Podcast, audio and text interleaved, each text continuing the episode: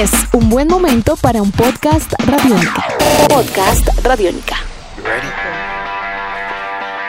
Bienvenidos a una edición más de Tribuna Radiónica, un podcast dedicado al deporte, a la vida, a las historias de vida alrededor del deporte y al cierre de las jornadas europeas de las ligas, distintas ligas del mundo que de a poco están empezando a bajar el telón.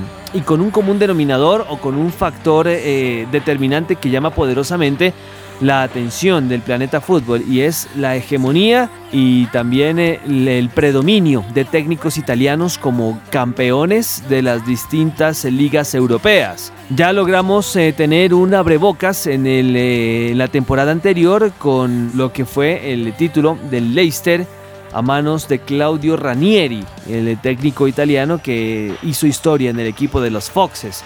Pues bien, este año en tres de las cuatro o cinco ligas más grandes del mundo, un técnico italiano se ha consagrado campeón y este es un tema que vamos a estar revisando en Tribuna Radiónica. Massimiliano Allegri con Juventus, Antonio Conte con Chelsea y Carlo Ancelotti con el Bayern Múnich hablan del poderío en la dirección técnica de Italia o de los directores técnicos de esa nacionalidad en distintas regiones del mundo. En España, bueno, quedó campeón eh, Real Madrid con Zinedine Zidane, francés, mientras que en Francia, por ejemplo, fue Leonardo Jardim, director técnico portugués eh, de origen venezolano, quien se quedó con la Ligue 1 de aquel país de Francia. Pues bien, vamos a hablar y vamos a revisar un poco los números, las estadísticas y las claves de estos técnicos italianos que se han sabido consagrar campeones en el viejo continente.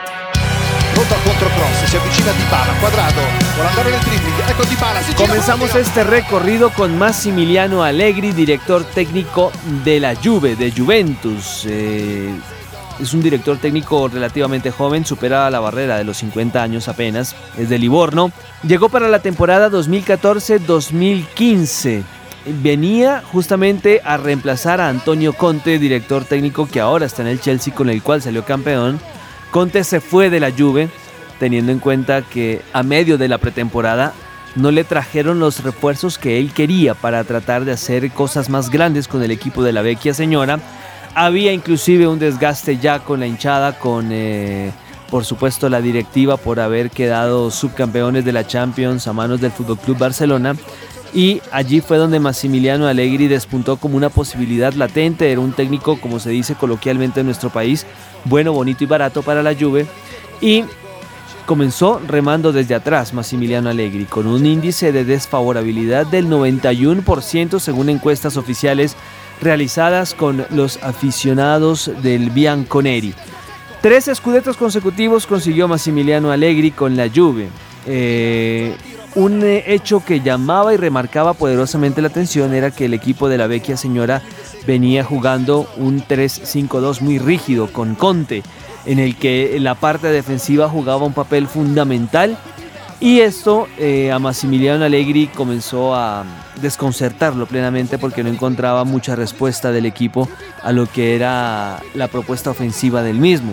Comenzó a transformar este 3-5-2 en un 4-2-3-1, obviamente de una forma conciliadora, de una forma paciente, de una forma inteligente, eh, tratando de mantener un poco esa fortaleza e identidad en materia defensiva pero también verticalidad y mucho fútbol por los costados para hacerlo un equipo realmente ofensivo.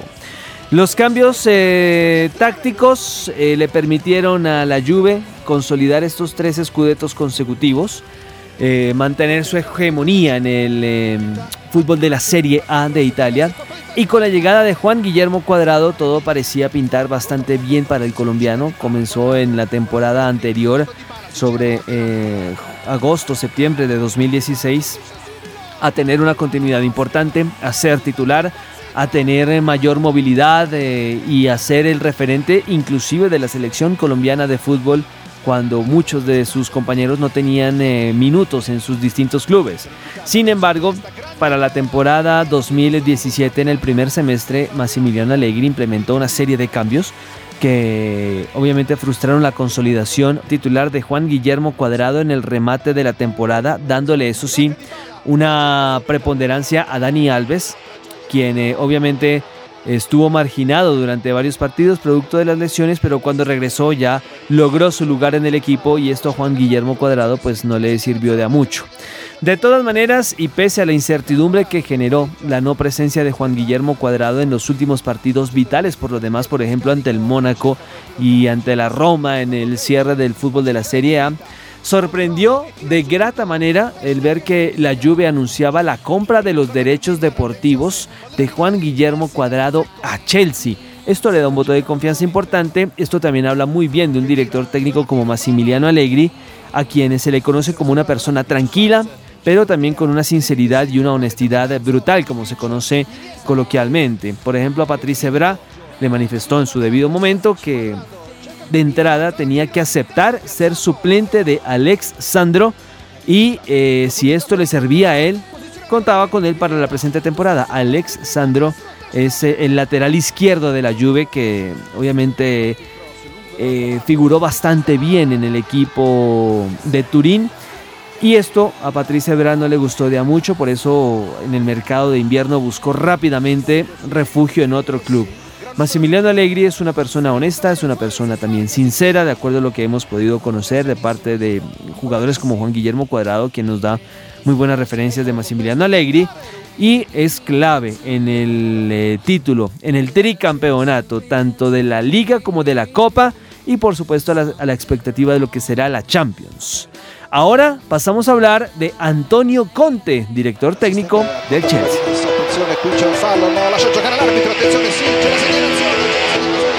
Acaba de consagrarse campeón de la Liga Premier de Inglaterra, Antonio Conte con su equipo Chelsea, el conjunto inglés con el cual aspiraba de forma obviamente humilde y con una, un bajo perfil a tratar de llegar a puestos europeos. Esta era la mentalidad en, las eh, primeras, en las primeras semanas en las cuales Antonio Conte dirigió al equipo de los Blues teniendo en cuenta lo fuertemente competitivo que es el fútbol de la Liga Premier. Sin embargo, con el transcurrir de los partidos, el equipo de jugadores como estamos hablando de David Luis, de Cahill, de también Diego Costa, de Hazard, comenzó a consolidar una idea de juego. Al principio, Antonio Conte, esto caracteriza mucho a los técnicos italianos, ¿eh?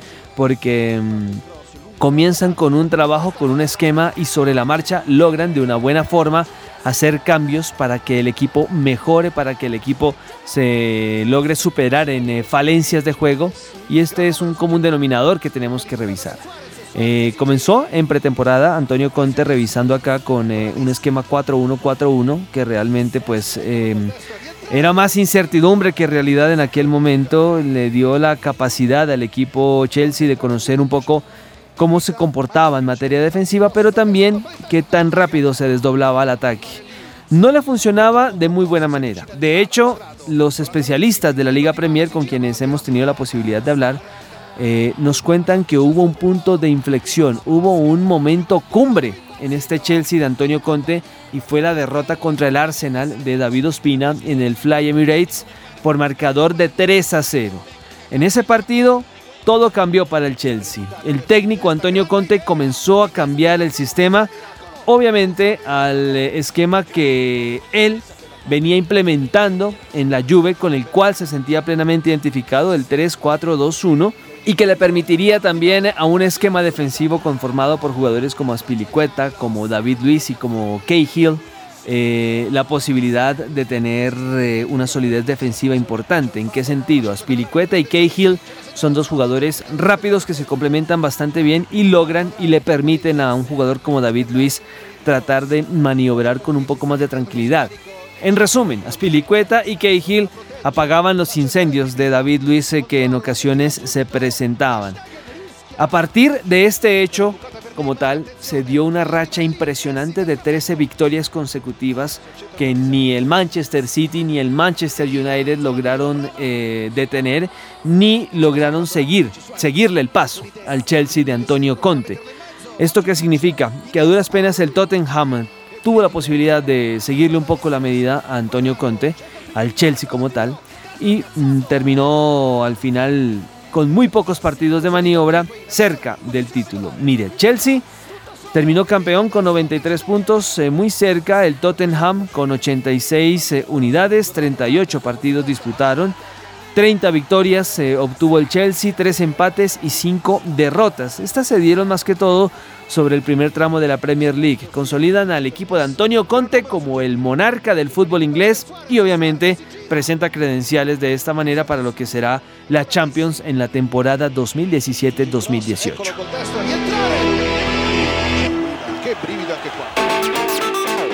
Hay un caso muy especial en el fútbol eh, europeo y que también tiene un técnico italiano muy especial. Se trata de Carlo Ancelotti, director técnico del Bayern Múnich, otro de los técnicos italianos ganadores de la presente temporada, en esta ocasión con el equipo bávaro. Hay aquí un hecho muy importante a tener en cuenta, y es que llegaba Carlo Ancelotti a comandar a un equipo como el Bayern Múnich que venía de ser dirigido por Josep Guardiola, director técnico catalán que venía de imprimirle una identidad a este equipo que obviamente eh, no causó mayor impresión en el territorio germano, pero que sí se había logrado instaurar en el club como tal, teniendo en cuenta que eh, los jugadores que allí se encontraban ya estaban acostumbrados a, jugar o a exponer fútbol de una forma muy diferente. Pues Carlo Ancelotti tuvo un acto de inteligencia muy inusual, que no caracteriza para nada a los dos técnicos anteriores con los cuales estábamos hablando, Antonio Conte y Massimo Allegri, y es que Carleto Ancelotti, respetando el trabajo que venía desempeñando Josep Guardiola, supo recoger en su debido momento parte de la herencia táctica que Pep le había instalado, Pep Guardiola, al equipo Bayern Múnich en el Allianz Arena, para partir de allí cimentar y fomentar lo que sería el nuevo Bayern como tal. En los primeros eh, inicios de la temporada no se vio alterado el esquema con el cual venía trabajando eh, en la cancha, un 4-3-3 marcado. Comenzó también eh, a darle pinceladas de lo que sería su propio estilo. Carlo Ancelotti venía, por ejemplo, de, del Real Madrid, un club en el cual obviamente las urgencias de ganar son fundamentales y perentorias, pero de manera inteligente no, no contrastó no llegó de inmediato a implementar su idea de juego de manera anárquica, sino que por el contrario ratificó la idea que venía manejando y de a poco le fue dando sus pinceladas. Con el transcurrir de los partidos, Carleto Ancelotti fue cambiando el esquema mm, rígido que tenía de 4-3-3 para hacerlo un 4-2-3-1 y en donde apareció una figura determinante y que no tenía mucha figuración en, temporadas anteriores debido a la reiteración en sus lesiones y se trata de Thiago Alcántara jugando mm, en este Bayern Múnich de Carleto Ancelotti como media punta. Teniendo en cuenta estas eh, vicisitudes y estos aspectos para tener un poco más de referencia acerca de lo que es este Bayern Múnich, Carlo Ancelotti le dio jerarquía le dio continuidad a este grupo y supo llegar inclusive a instancias definitivas de la Champions. Eso sí, campeón por lejos de la Bundesliga, una de las ligas más monótonas que puede haber, con eh, muy poca resistencia de algún equipo hacia el conjunto bávaro. Es decir, si el Borussia Dortmund no está enchufado, si no está conectado, si no está enrachado, difícilmente le va a pelear una Bundesliga al Bayern Múnich. Equipo que terminó primero con 82 puntos y su más inmediato competidor, el joven, el Nobel Leipzig, equipo que había llegado a la Bundesliga en la temporada de 2009, se ubicó segundo con 67 puntos. Carlo Ancelotti logró un título importante con eh, esta Bundesliga, pero de una forma inteligente con este Bayern Múnich dándole continuidad primero a un trabajo eficiente de Joseph Guardiola, pero luego dándole sus pinceladas y su propio estilo de juego para colocar dos volantes eh, en primera línea comandados por Xavi Alonso para tratar de darle mm, más solidez y equilibrio y también con Philippe Lam, estos dos jugadores que se despidieron del Bayern Munich y que tienen que saber reemplazar para la próxima temporada. Es decir, Claudio Ranieri comenzó el camino en la temporada anterior, con muy poco salió campeón de la Premier League con el, eh, Leicester. Antonio Conte venía haciéndolo de muy buena manera con la Juve, ahora con el Chelsea, Massimiliano Allegri y Carlo Ancelotti. Es un común denominador en Europa. Las ideas tácticas de los técnicos italianos no pasan únicamente por el catenaccio o el fútbol defensivo, también tienen una versatilidad táctica importante y también acomodan de muy buena manera las presiones que supone el estar o el dirigir equipos grandes. Enhorabuena por los técnicos italianos y ojalá se logren consolidar resultados eh, muy buenos a nivel de selecciones. Es una asignatura pendiente de la Azzurri. Tener tantos títulos a nivel de selección como lo logran sus eh, compatriotas a nivel de clubes. Esto ha sido todo en Tribuna Radiónica. Juanpa Coronado en eh, Twitter, en Instagram. Juan Pablo Coronado en Facebook. Espero sus comentarios, sus dudas, sus inquietudes y estaremos hablando en una próxima oportunidad. Chao.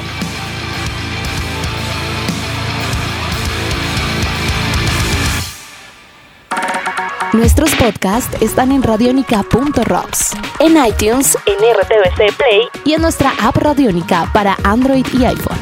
Podcast Radionica.